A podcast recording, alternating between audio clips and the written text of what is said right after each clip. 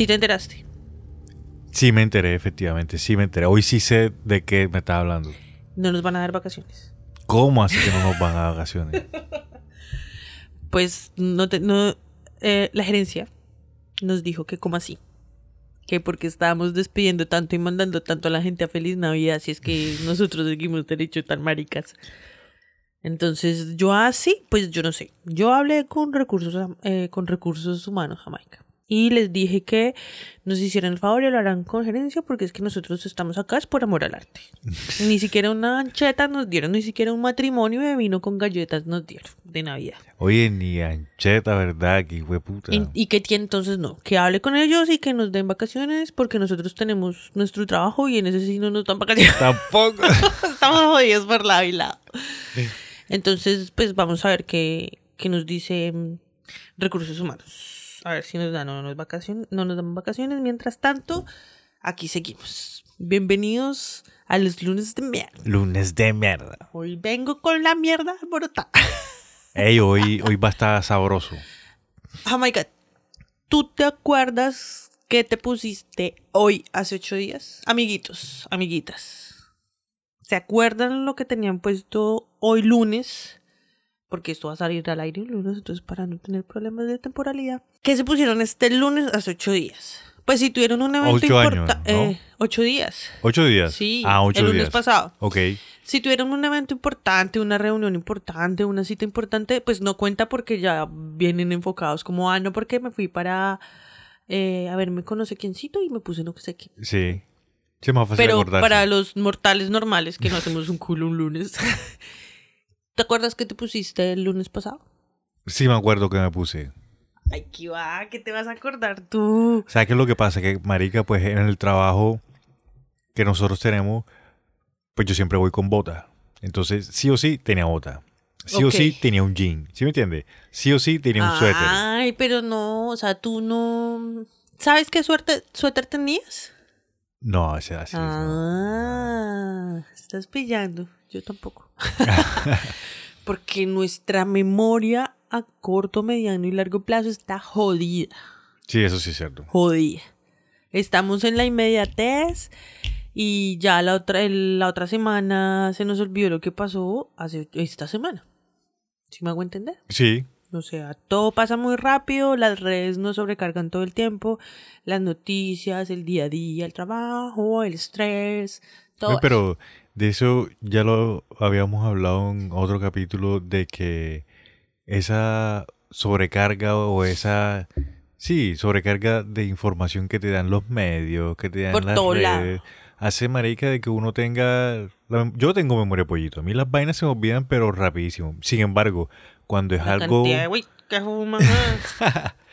sin embargo, ya cuando es algo más a largo plazo, a un par de meses, a un año, ya uno como que tiene retentiva, ¿sí me entiendes? sí, pues porque ya son eh, sucesos que afectan tu día a día. Exacto, pero cosas así del común como que desayunaste, que almorzaste. Ajá. Antes, marica, uno se sabía los números de teléfono de 5, 6, 7 personas. Total. Y ahora, si me acuerdo es mío, marica, ya eso es un, un triunfo. Ajá. O sea, tienes absolutamente toda la razón. Bueno, pues resulta, señor Jamaica, Señorito. ningún, ningún. ¿Por qué hago o traigo esta como este tema de la mesa de trabajo? Porque vamos a empezar hablando de lo que habíamos quedado hace ocho días. Sí, claro. Del showcito este de la marca famosita esa. Sí. Y entonces yo me pongo a pensar, hay que, o sea, me parece bueno como para, el- para el que se le estaba olvidando ya lo, el chisme, el mierdero en el que estaba metida esa marca, pues se lo vamos a recordar. Además de que me encanta que estamos así entrando a la época de compra de regalos y tal, entonces de pronto le tocamos el corazón a algún amiguito, amiguita para que dejen comprar vainas así igual y sean un poco más conscientes a la hora de consumir en estas épocas. Sí, mu- ¿Sí o muy qué? buena idea. Sí, me parece. Listo. Yo no sé si me van a salir más marcas adelante, yo no sé de quién voy a hablar, esto no está preparado, esto es súper improvisado, coma. Ah. Pero pues Ahí me perdonarán si de pronto le quito la costra a alguien muy duro. Voy a intentar ser muy compasiva. Ajá, pero entonces, ¿qué fue lo que pasó con, con la marquita esta? Bueno, no, la única marca que voy a decir Valenciaga. para sí. pues para ubicarnos todos. Entonces Valenciaga, que tuvo un problema en sus redes sociales, sacó un día, así, vamos a sacar mañana dos campañas. Las campañas se hicieron solas, son campañas inteligentes. Se programaron solas, la producción sola, maquillaje sola, esa ropa se cosió sola, nadie supo nada, se tomaron unas fotos, las montaron solas a internet y salieron al aire. Porque nadie sabe qué fue lo que pasó en esa hijo puta empresa. Dicen de que, o sea, hacen un comunicado pidiendo disculpas, diciendo Ajá, que sí, van a sí. revisar el tema, que no saben qué fue lo que pasó, que no saben cómo eso aprobaron y sacaron eso al aire. Y el fotógrafo dice, yo no sé, a mí solamente me pagaron para hacer clic. A mí me dijeron que esto era una campaña de punk. Yo no sé nada. Ajá, sí. ¿Listo? ¿Cuál es la campaña? ¿Tú, tú viste? Tú- obvio, Sí, obvio, que yo vi la foto. Sí, claro, es que, o sea, yo también como que vi un par de cosas como para también tener propiedad y tener las imágenes frescas. Y me puse a ver la, la campaña como tal, los detalles de las campañas y también me puse a ver el trabajo del fotógrafo. ¿Te fijaste en que son dos campañas Sí, diferentes? sí, son dos diferentes. ¿Qué piensas de la de la pedofilia? Ah. ¿Qué piensas de la, de la de los niños que salen con BDSM Sí, BDSM. y con estas cosas? Bondage. Eso, bondage, sí. Más fácil. La verdad es que yo quedé impactado, marica, porque, o sea, uno ha visto a lo largo de, de tiempo unas campañas locas de, de moda y de toda esa vuelta. Más que todo en, en los 90 se veían, cuando uno cogía las revistas Sí. que veía moda de los 90, se veían unas coleteras, marica, pero que uno Sí. quedaba claro, marica. Yo me sí. acuerdo que eh, mis papás tenían un taller de costura, ¿no? O sea, una fábrica tenían. Y diseñaban ropa y tenían hartas revistas grandes. Marica, eso era como de los 70s, Sí. 80s, 90s. Bueno, yo no sé, pero eran unas personas con unos vestidos Sí, marica, o sea... y con unos peinados re Sí. locos que están de moda otra vez. Y tú veías eso y tú quedabas como que, bueno, esta gente, ¿qué es lo ¿Esta que le está gente pasando? qué? Sí. Entonces Sus yo al ver- yo al ver las fotografías, Sí. lo que pensé fue que esta campaña, o sea, esta campaña es para niños, no, esta campaña no. O sea, yo me puse a pensar a quién va dirigida esa campaña, porque es que yo me acordé del capítulo que hicimos de los premios MTV, Yes. en el que yo también te dije de que había como mucho bondage, o sea, yo percibí de que había Ay, mucho sí, bondage mariachis. en ese, e, en, en ese especial, en, ese, en, en esa premiación. Sí. en- Entonces yo al ver esto dije como que marica, pero ¿qué es lo que está pasando aquí? O sea, no entiendo. Y Ay, parce, me pongo a ver los elementos que están ahí, no sé qué, y después de que vi las fotografías del fotógrafo, sí es como que bueno, sí es el estilo del man. ¿sí el entiendes? estilo del man estuvo presente en, en, en las fotos. Pero, pero la, la duda me quedó fue, o sea, ¿quién se supone que ¿Cuál va a es el target Sí, de porque esa publicidad? tú, o sea, si es para una, para madres, así sean madres, por muy ponquetas que sean, marica, o sea, porque se supone que es punk, ¿no? Lo que Sí, le dijeron sí, fotógrafo. sí. Por muy punk que sean la- las mamás, Fue muy punquetas, no, las muy punquetas, marica, punqueras. no, no van a, a representar a sus hijos de esa forma. O sea, no se, no van a sentir a sus hijos ahí en esa imagen, porque eso es lo que busca la campaña de publicidad, que en vez del muchachito o la muchachita que salga, tú visualices mentalmente, psicológicamente a tu hijo diciendo, uy, sí, va a ser re feliz con Sí, ese collar en la garganta. Entonces, eso fue lo que se me hizo como que raro, ¿sí me entiendes? Sabes que yo no había pensado en esa asociación con los premios de este año y sí, Claro, marica, sí, la, el, la, el- ¿cómo se dice? El diseño, el lenguaje. El lenguaje visual, sí, la identidad gráfica. Ven, este, ¿te acuerdas que hablamos de los premios en TV del, del grupo este que se me va el nombre? Que El que mostró las nalgas que, no la- tenía. el que mostró las nalgas está vestido exactamente como uno de los bebés de la foto, marica. Bueno, en esas fotos quiero rescatar algo y es que el peluche que parece. mm, ¿Cómo es que se llama el de Toy Story 4? Uy, no sé, el rosadito. Sí, sí, el peluche que parece ese. A mí se me hizo muy parecido a ese. Ese peluche yo lo he visto y pues no sé, voy, a volver a buscar la, la, la foto, no me acuerdo si la guardé. Ese mismo peluche o de pronto uno más oscurito, bueno. Con ese mismo estilo ha salido en otras publicidades de otras marcas. Yo dije, yo a ese peluche lo he visto en algún otro lado. Y efectivamente, mm, imagínate, yo no tengo ni mierda que hacer. me puse a buscar en unos, o sea, yo sabía que era de zapatos, yo sabía que era de tenis. Y me puse a buscar y me puse a buscar y lo encontré. Y de pronto la pongo en redes sociales para que vean a ver si es el mismo o no es el mismo sitio. Ese detalle yo no me había dado Bueno, cuenta. sí, o sea, por lo que yo tengo más referentes de publicidad, por lo que en la universidad y todo eso, Sí, entonces sí, a mí esas sí. cositas se me graban más. Entonces, por ese lado, yo también me pregunto exactamente lo mismo. ¿Cuál es el target de esa publicidad? De Ajá. esa campaña. Además de que primero no es la primera campaña que esa marca hace eh, medio torcidonga. Ok, sí, Y segundo, tampoco es la única marca que lo hace.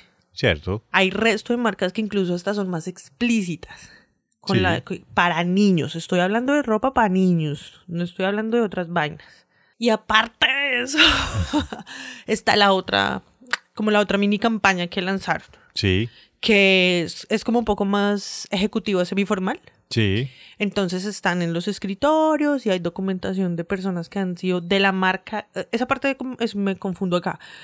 ¿Son personas que trabajan en la marca y que han tenido problemas de pedofilia? ¿O es gente famosa que ha tenido problemas con pedofilia? ¿O son los dos casos? Porque yo sé que hay un man que tiene un diploma, como una mención en la mano, y en la mano hay un nombre de una persona que ha tenido conflicto. Pues es famosa por pedofilia. O sea, ¿qué clase de fama es esa? Lo que pasa es que, o sea, hay un gran... Como tal, no estoy seguro si un actor, pero me imagino que sí, marica, porque al final ellos como que... Ah, no, o sea, sí, actores Sí. sí. son. Me refiero a que en las imágenes hay documentos, hay hojas en los escritorios Sí. y eso. Y en esas hojas, eh, que cuando supuestamente le hacen zoom y no sé qué, entonces ahí es donde... Pero es que te explico, ven. o sea, yo lo que encontré en esa Los fotografía, sí, no se se ven unos nombres que están en un libro, en la, en la portada de, un- de unos libros. Son tres libros que se ven al fondo. Ese es el nombre del fotógrafo. Ya, esos son libros del fotógrafo. Entonces, eso, pues, marica, yo lo he visto que muchos fotógrafos lo hacen y es que ponen libros de ellos ahí como para darse ellos mismos publicidad también, ¿sí me entiendes? No es que sea un nombre de alguien que haya sido acusado. Y los papeles, sí, los papeles, em, o sea, es, la- es un papel que tiene impreso información sobre cómo el gobierno maneja, o las leyes, perdón, cómo son las leyes de Estados Unidos de acuerdo a la pornografía infantil. Oh, Ya, ok. eso es lo que es. No es que sea papeles de un abogado de, defendiendo a alguien o de un caso como tal. No, son las leyes acerca Sí. de la pornografía infantil en los Estados Unidos. Ya. Ok. Entonces, yo me puse a investigar un poco de dónde salió la idea de tomar esa, de esa fotografía. Sí, ¿y qué encontraste? Y lo que encontré fue que sí, se quería plantear una imagen así, ejecutiva, no sé qué, y esto, que, porque están en, en las oficinas Ajá. en Manhattan y tal. Sin embargo, los... ¿Papeles? El, es- el estudio, porque, digamos, Valenciana contrató a un estudio, a una marca Sí. que se dedica a hacer publicidad y ellos fueron los que como que alquilan o tienen, eh, o sea, utilería X y alquilan la utilería también. Entonces, y entonces preciso les preciso alquilaron utileri- utilería y que compraron cajas de papeles que no sabían qué era lo que tenía y las tiraron ahí. Además de que, mm, menos mal hablaste de eso, porque efectivamente en el caso de la, de la campaña de los niños, los del estudio también tienen como su publicidad y torcida, o sea, tienen un estilo de trabajar la imagen de la ropa infantil muy rara. Eso es, yo quería llegar a ese punto, por eso lo mencioné, porque es que yo no creo que haya sido tanto la marca Valenciaga como tal, sino el estudio. Bueno, Porque- Jamaica, pero es que perdóname que te interrumpa. No, pero espérate, espérate un Perdóname, momentico. perdóname. ¿Sabes por qué? Porque es que el estudio, yo entré a la página del estudio y cuando tú te empiezas a analizar las imágenes y lo que utiliza el estudio como tal para vender los productos, ahí es donde tú te das cuenta como que, ah, marica, entonces sí tiene sentido esta vaina. Y tan poca comunicación tiene esa compañía que manda las vainas así de Sí, una al aire sí. y nadie le va a decir, venga, no espere. Valenciaga se escribe con una A, no con dos. Y ahí parece que dice dos. Y ahora la gente va a armar severa conspiración diciendo que ahí dice Val, el rey del mal de Sí. no sé qué. Ajá. Aunque... A mí me... O sea, no, yo creo que esas compañías tienen un comité que aprueba ese tipo de cosas, Jamaica, y no puede salir al aire nada que ellos no aprueben. Pero si recuerdas lo que tú me mencionaste el capítulo anterior, que de pro ese tipo de cosas a veces son intencionales como para que la gente empiece a pensar maricadas y no sé qué. Por eso es que no me animo tanto a hablar tanto de marcas que hacen ese tipo de cosas, porque no quiero que en lo más mínimo hacerles publicidad, pero si se me sale, se me sale. porque es verdad, es una táctica porque para generar recordación, para volver a existir, para un renacer de la marca, porque están muy olvidados. Sí. Yo por eso creo de que en realidad, digamos, en caso tal de que haya una conspiración y, y eso sí yo voy más por el lado del, del estudio, ya, porque de esa forma incluso los mismos dueños de la marca, en caso tal de que tengan las manos sucias, se limpian las manos diciendo, no, man, que son los del estudio. Pero la hundo, porque no, señor. Hay otra cosa súper rara en eso. ¿Qué fue, padre? Entonces, por lo general las marcas para eh, triunfar en el mercado tienen que pertenecer a una casa matriz. Sí. ¿Listo? Y ese es el caso, Valenciaga no es la excepción a una casa matriz de UD que tiene más marcas. Y ahora resulta que sale información al aire de que el CEO sí. de la marca, que a propósito es esposo de una actriz muy famosa, no sé Ah, cómo se llama, pero es famosa. Cuando vean el video que voy a poner en Instagram se van a dar cuenta quién es. el man tiene una página, ya me averigüe bien. El man tiene una página donde tiene como venta de maniquís bajo el que es horas de arte. Sí. Entonces vende maniquís, imágenes, figuras, esculturas, Esculturas. cosas así. Y va uno y ve las fotos. Sí, ya. Ese, ese es el esposo de Salma Hayek. Esa vieja. Va uno y ve esas fotos y dice, qué mierdas. O sea, Sí, marica. son sí. demasiado insinuantes como para decir que algo no está pasando. Y lo que yo te he dicho muchas veces, lo más obvio que uno dice como, ay, está demasiado obvio. Es lo que es, no hay necesidad de esconderlo. Uno está tan precavido de todas esas vainas que, ay, no, realidad predictiva. Y también ese man tiene su target, o sea, las personas que se ponen a ver ese tipo de escultura, ese tipo de vaina, no es cualquiera. Yo no tenía ni puta idea de que, primero no sabía ni que ese man existía. Tampoco sabía lo que hacía y mira las obras con las que me sale. No. Imagínate o sea, sí qué tiene- tipo de gente sí. más existe, qué más loqueras hay en este mundo. Sí, es cierto. Ah, es como, ahora que dice eso, solamente un paréntesis.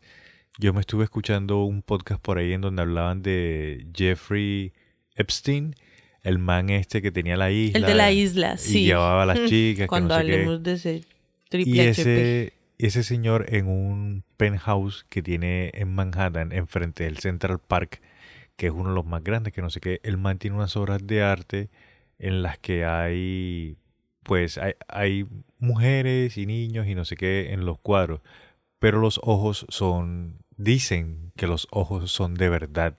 ¿Qué? O sea, ponle tú como los... ¿Como cristalizado? Como ojos cristalizados, sí, pero, o sea, el órgano del ojo como tal, o sea, que, que está ahí, ¿sí me entiendes? Ay, yo sé que van a decir que soy una loca, extraña, psicópata, pero mi gata tenía unos ojos tan lindos, marica, que yo te dije a ti más de una vez cómo me gustaría quedarme con ese recuerdo de ese gato y es que esos ojos eran muy chimbas. Bueno, pero a ese señor le, De en- recuerdo. le encontraron eso. Imagínate. Entonces imagínate las, las locuras que pueden tener esas personas. Esas como personas arte que se mueven en ese. Ahora, ¿pero por qué? ¿Qué ganan con eso? Acuérdense que tenemos un episodio de vampiros donde Sí. hablamos, pero ¿por qué lo hacen? ¿Qué ganan con hacer eso? Allá les explicamos qué es lo que ganan con hacer eso. Aquí no. Ah. Como que se nos va el capítulo largo. Sí, sí, sí, sí. Entonces, imagínate tú esa vaina. Ahora, hay mucha gente que dice como, pero ¿por qué? O sea, si, el, si Dios existe, ¿por qué permite que esto suceda, Jamaica? ¿Qué es lo que pasa? ¿Cómo es que el karma entonces y esas cosas? ¿Qué pasa? ¿Qué pasa? ¿Qué piensas tú de eso? Me parece una pastora, marica. Esa es la idea. lo que pasa es que... ¿Qué- Pero ¿y qué pienso yo? Ah, bueno, perdóname. Es que, Según por que ahí- parezco una pastora. Por ahí escuché una frase que me ha hecho una palabra, perdón, que me ha hecho, no, dos palabras que me han hecho cambiar mucho la forma en la que veía las vainas. El libre albedrío. Que supuestamente como nosotros tenemos libre albedrío, así exista Dios, marica, Dios te está dando, la, pues a los que creen en eso, Dios te está dando la opción de que, marica, ah, si tú quieres bien, pues bien, estás conmigo. Y si quieres no bien, pues no bien. O sea, si tú quieres consumirlo, consúmelo. Nadie te está diciendo. Exacto, marica. Que no. Exacto. Pero tú verás a qué tipo de energía estás invirtiendo tu energía. Porque a la final el dinero es una energía. Y después te, te enfrentas a la consecuencia porque toda acción tiene su reacción. Entonces, así es sencillo. Ya. Lo que pasa es que también se dice que mm, una forma en la que esas entidades, esas élites se curan en salud es que te lo muestran. ¿Sí me entiendes? Ellos están haciendo evidente lo que están haciendo. Entonces, así ellos se curan en salud. Tú decides, tú ya sabes lo que yo estoy haciendo. Te lo estoy mostrando en esa foto con esos niños y con ese oso. Pues es un ejemplo, ¿no, amiguitos? Todos son teorías. tú verás si te metes en eso, lo que tú estás diciendo, pero desde la parte de las corporaciones. Entonces, dicen que ellos se curan su karma, sí, prácticamente. Ellos ya la, son la cagada, son, mejor dicho, hacen lo que se les da la gana. Y tú verás si me das tu dinero para yo seguir haciendo lo que se me da la gana. Eso es como dicen por ahí, si ya me conocen, ¿para qué me invitan? Sí, marica. O sea, si ya sabes qué es lo que es, o sea, y, lo sigues haciendo, no te quedes después ya. Exactamente. Y pues obviamente, claro, obviamente hay entidades oscuras que operan detrás de todas esas eh, mafias elitistas. y no necesariamente se tienen que alimentar de cosas como la pedofilia o la imagen. O, sea, si me entiendes, eh, o la sexualización de la imagen de la mujer. No, hay otras que simplemente van a Pakistán y cogen un poco de niños que no tienen nada que hacer y los ponen a trabajar a hacer zapatos para vendérnoslos a nosotros en un centro comercial. Así también lo hacen. Ah, porque eso sí te entiendo, pero eso pasa en todo el mundo, marica. Desde que comenzó la globalización, eso otra va a sonar feo y todo, pero eso pasa en, en lo los call centers también pasa eso. Ah, sí, claro. ¿Y por qué? Sencillamente porque el país que maneja la economía son los Estados Unidos y cambia el dólar a países que tienen la economía paila, pues marica, y eso le ayuda a las grandes empresas. Y vamos nosotros y dejamos nuestro dinero allá en esa caja registradora. Sí, marica. Porque obvio, o sea, viendo desde el punto de vista de negocio, si con un dólar yo le puedo pagar el salario a una persona. Pero pues, o sea, no está bien eso. Ellos también se están aprovechando de esas situaciones. Y nosotros caemos como borreguitos en esa cadena de consumo baila. Sí, sí. Sí, hay muchas personas que están en contra. Por ejemplo, yo he leído en Twitter a muchas personas que no están apoyando lo del mundial por toda la controversia que ha tenido. Mm, pues controversia negativa para el mundo occidental, claramente. ¿Sí? Y yo digo, y, o sea, eso no es la única forma, somos súper hipócritas. Porque entonces no consumimos de eso porque es lo que está de moda y es lo que está sonando en este momento. Pero la otra semana nos vamos a ir a un almacén de cadena o a un, a un centro comercial a apoyar de eso mismo. Y de las élites aprovechándose de la mano de obra barata para poder vendernos a nosotros entretenimiento o ropa o zapatos súper guau y que se nos olvide todo lo que pasa. Es lo mismo. Sí. Sin entrar así como en mucho detalle.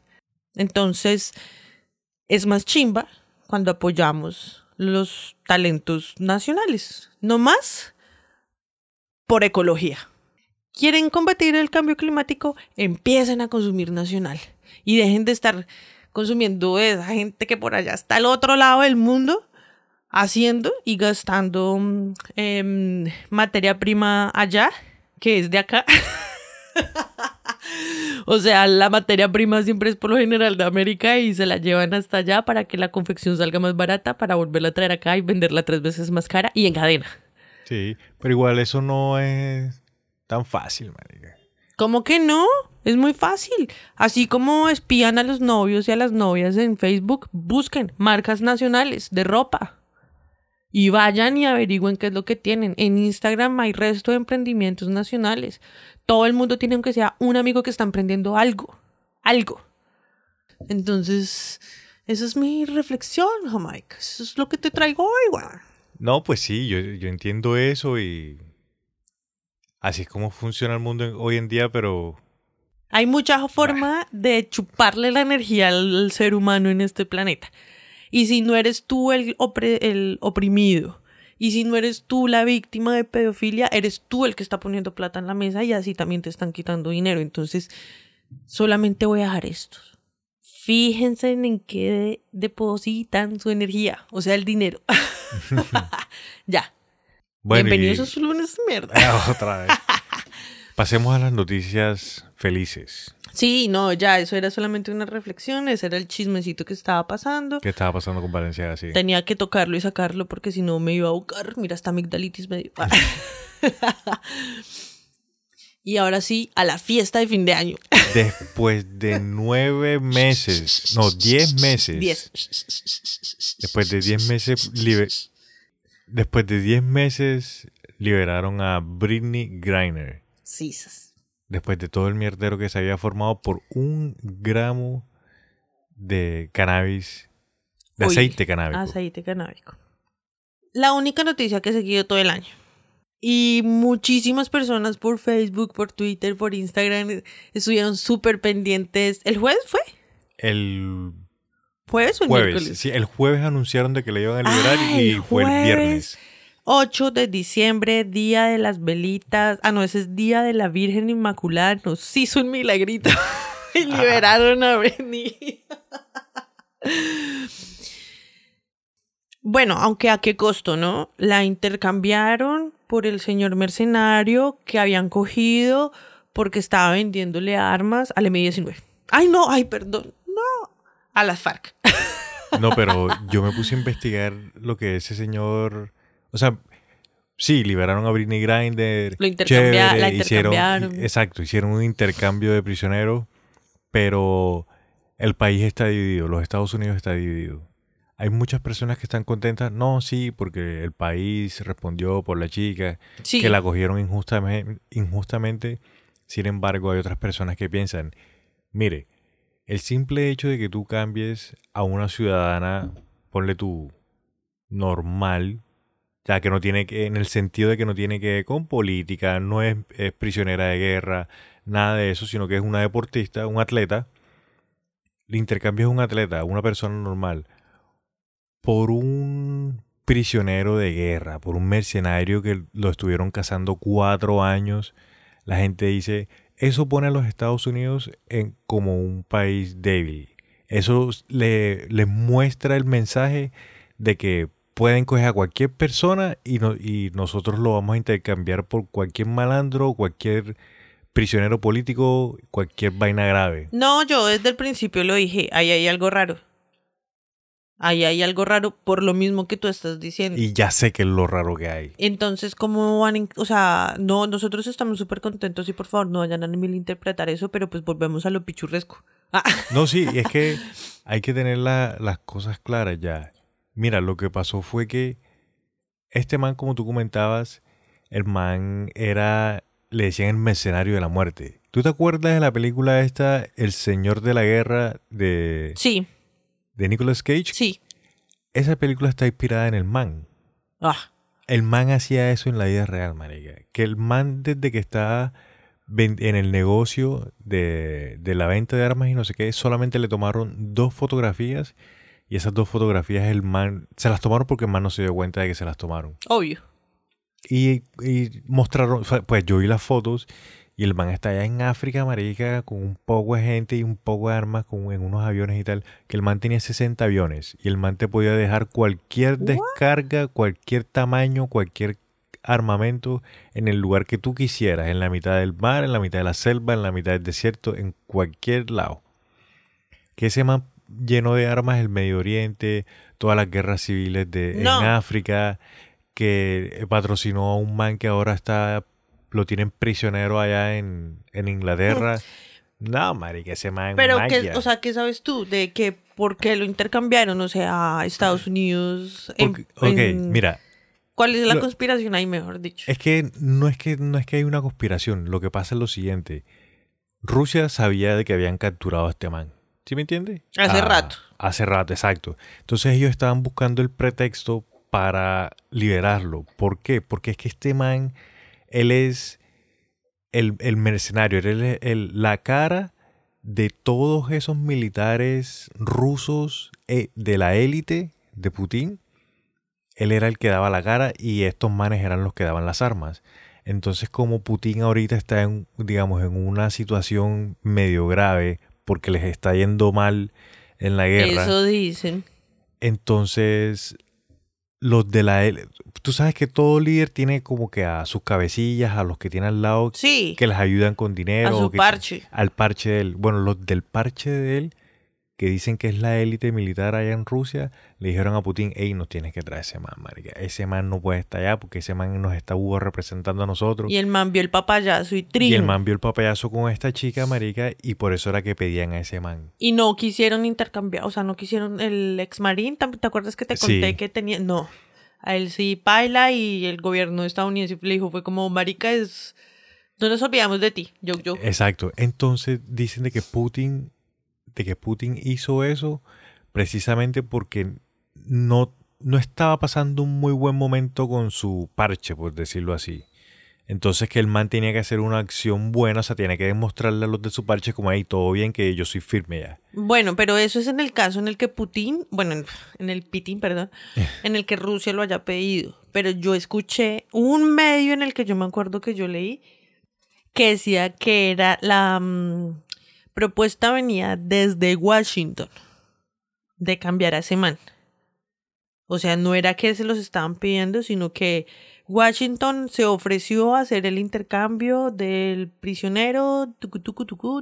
Pero mira que yo en lo que estuve leyendo no encontré eso. es- a- Al contrario, yo encontré que más de la mitad de la DEA, porque los de la DEA fueron los que hicieron la investigación y el como que el proceso para capturar al man, la DEA estaba diciendo que no, que no dieran a ese man, que no dieran a ese man, y los rusos eran los que estaban insistiendo, si quieren que hagamos Sí. intercambio, tiene que ser este man. Y no queremos a uno, más nadie. eh, uno por, diente por diente, ojo por ojo, diente Ajá. por diente, no dos por uno. Y no mira es que- Subway. Ah. desde que desde que se empezó a hablar del intercambio, no sé qué,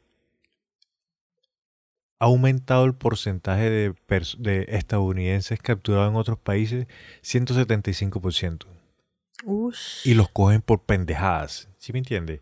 Que el, el país se, pues se da cuenta que son pendejadas, marica, y dicen como que marica, o sea, y entran a negociaciones y no sé qué, y por lo general los liberan, pero, o sea, están cogiendo america, eh, estadounidense por cualquier maricaita. O sea que si, Karma. sí, si cualquier persona de los Estados Unidos, ponle tú, se va de vacaciones, no sé, a Tailandia, Ajá. y se lleva un porrito y los de Tailandia se la quieren montar, marica, se la montan. Así como pasó, ¿te acuerdas? Con los del- chicos por- peruanos. así tal cual, marica. No, parce, qué video. El caso es que, imagínate tú, qué alegría. A la esposa de Britney la llaman a la Casa Blanca el jueves. Venga para acá que la necesitamos, por favor. Ah. Y la vieja, ¿qué es lo que quiere? Y la llevan a la, a la oficina oval, es que se Sí, a la llama. oficina oval. Y el presidente la atiende. Y le dice, en este momento estamos en conversaciones con Abu Dhabi. Estaba en Abu Dhabi, algo así. Sí, sí, sí, de allá sale, de allá Sí. sale el avión, sí.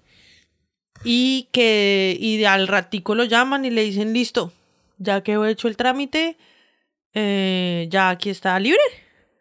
Ya todo bien. Imagínate qué emoción tan hijo de puta de Sí. la familia, de la esposa, de que por fin se acabó ese calvario por un puto gramo de, de cannabis, de aceite canábico. Sí, marica, no, eh, o sea... A mí todavía me queda la espinita. ¿Será que si era eso? ¿Será que no se espía? Igual, eh, ya ella ya llegó, ya, ella ya está en Estados Unidos, Sí. ella ya está en Texas. Está en Texas, sí. Y ya le están haciendo sus exámenes médicos. Sí. Marica, sí viste que se cortó el pelo. Ay, no te lo puedo creer, no vi. No, parce, se cortó el cabello. Por... o yo creo que se lo cortaron. Yo creo que más se- eso te iba a cárcel. decir, yo creo que se lo cortaron. No, qué cagada. Yo voy a poner fotos en Instagram. Si no la han visto y la quieren ver, allá va a estar. No, marica. Pero yo Sí. creo que ya se los deja crecer otra vez. Obvio. Tenía su trelo bien bacano. Y que bueno, vamos a ver cómo es la reinserción. Además de que no nos olvide, o sea, por esto no creo que se vaya a terminar eh, el problema de las chicas que tienen que irse a otros países, a otros campamentos, a buscarse la plata para completar lo de la renta. Ven, ¿tú no, fuiste la, tú no fuiste la que me enviaste. Yo encontré por ahí un link de cómo es el proceso para que las chicas elijan un equipo en, en Europa, por allá. Mm, no sé. Que las chicas tienen que pasar por un proceso y es como aleatorio, no es tan negociable el hecho de que ellas vayan a, a- a cierto equipo, ¿sí me entiende? Ok. Como que entran, o sea, Te tocó este y a ti te tocó este. sí, es algo más o menos así. Imagínate. ¿Cuánto vas a ver tú a Lebron, No, a nunca. Durán, a Curry? Ay, a ver en dónde nos toca, en Rusia o en Afganistán. No, marica, jamás. Porque no tenemos para completar lo de las zapatillas. Jamás vas a ver eso, pero a ellas sí les toca. Sí, Entonces, sí. no, eh, por esto no se va a acabar eso. es- la lucha continúa. Hay que subir el rating. Ya se los he dicho. Pero bien, bien que, que ya esté libre por lo menos la chica, porque marica la tenían. La verdad es que full, full, full injustamente. claro. Nueve años por un gramo de. Nosotros aceite. decimos No, injustamente desde nuestra occidentalización, pero hay que entender que otros países tienen otras reglas, son más duros y whatever. Ven, pero no te acuerdas Pero que yo pues- te había mencionado de que una estadounidense estuvo. Sí, La molestaron y solamente tuvo que pagar. Creo que fueron 10 mil, 20 mil dólares y ya, marica. O sea, Mm. ganas de joder, como dice uno. bueno, sí, se enamoraron Sí, de ella. obvio.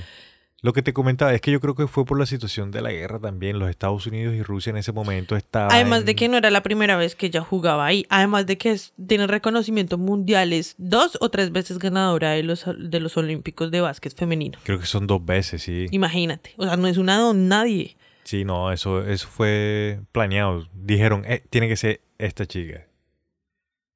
Mm. Yo creo que está así como en las películas que el man la reporta y el que sabe y cruza los cables dice, esta vieja no sirve para esto. La voy a reportar, deténgala. y es, o sea, sí, eso es, yo creo que eso siempre pasa así como pasa en las películas, como en Peaky Blinders. Muchísimas gracias a todas las personas que nos enviaron la noticia. La verdad me sorprendió porque dije, o yo soy muy intensa o en realidad no se está escuchando la gente. Ey, no, pero chicos, sí vieron. Les prometimos que íbamos a estar pendientes hasta que la liberaron y la liberaron y vamos la a estar Virgen pendientes. de ahí. la Inmaculada Jamaica nos hizo el milagrito. Ya te lo estoy diciendo. Que tengan un excelente lunes. Y una excelente semana.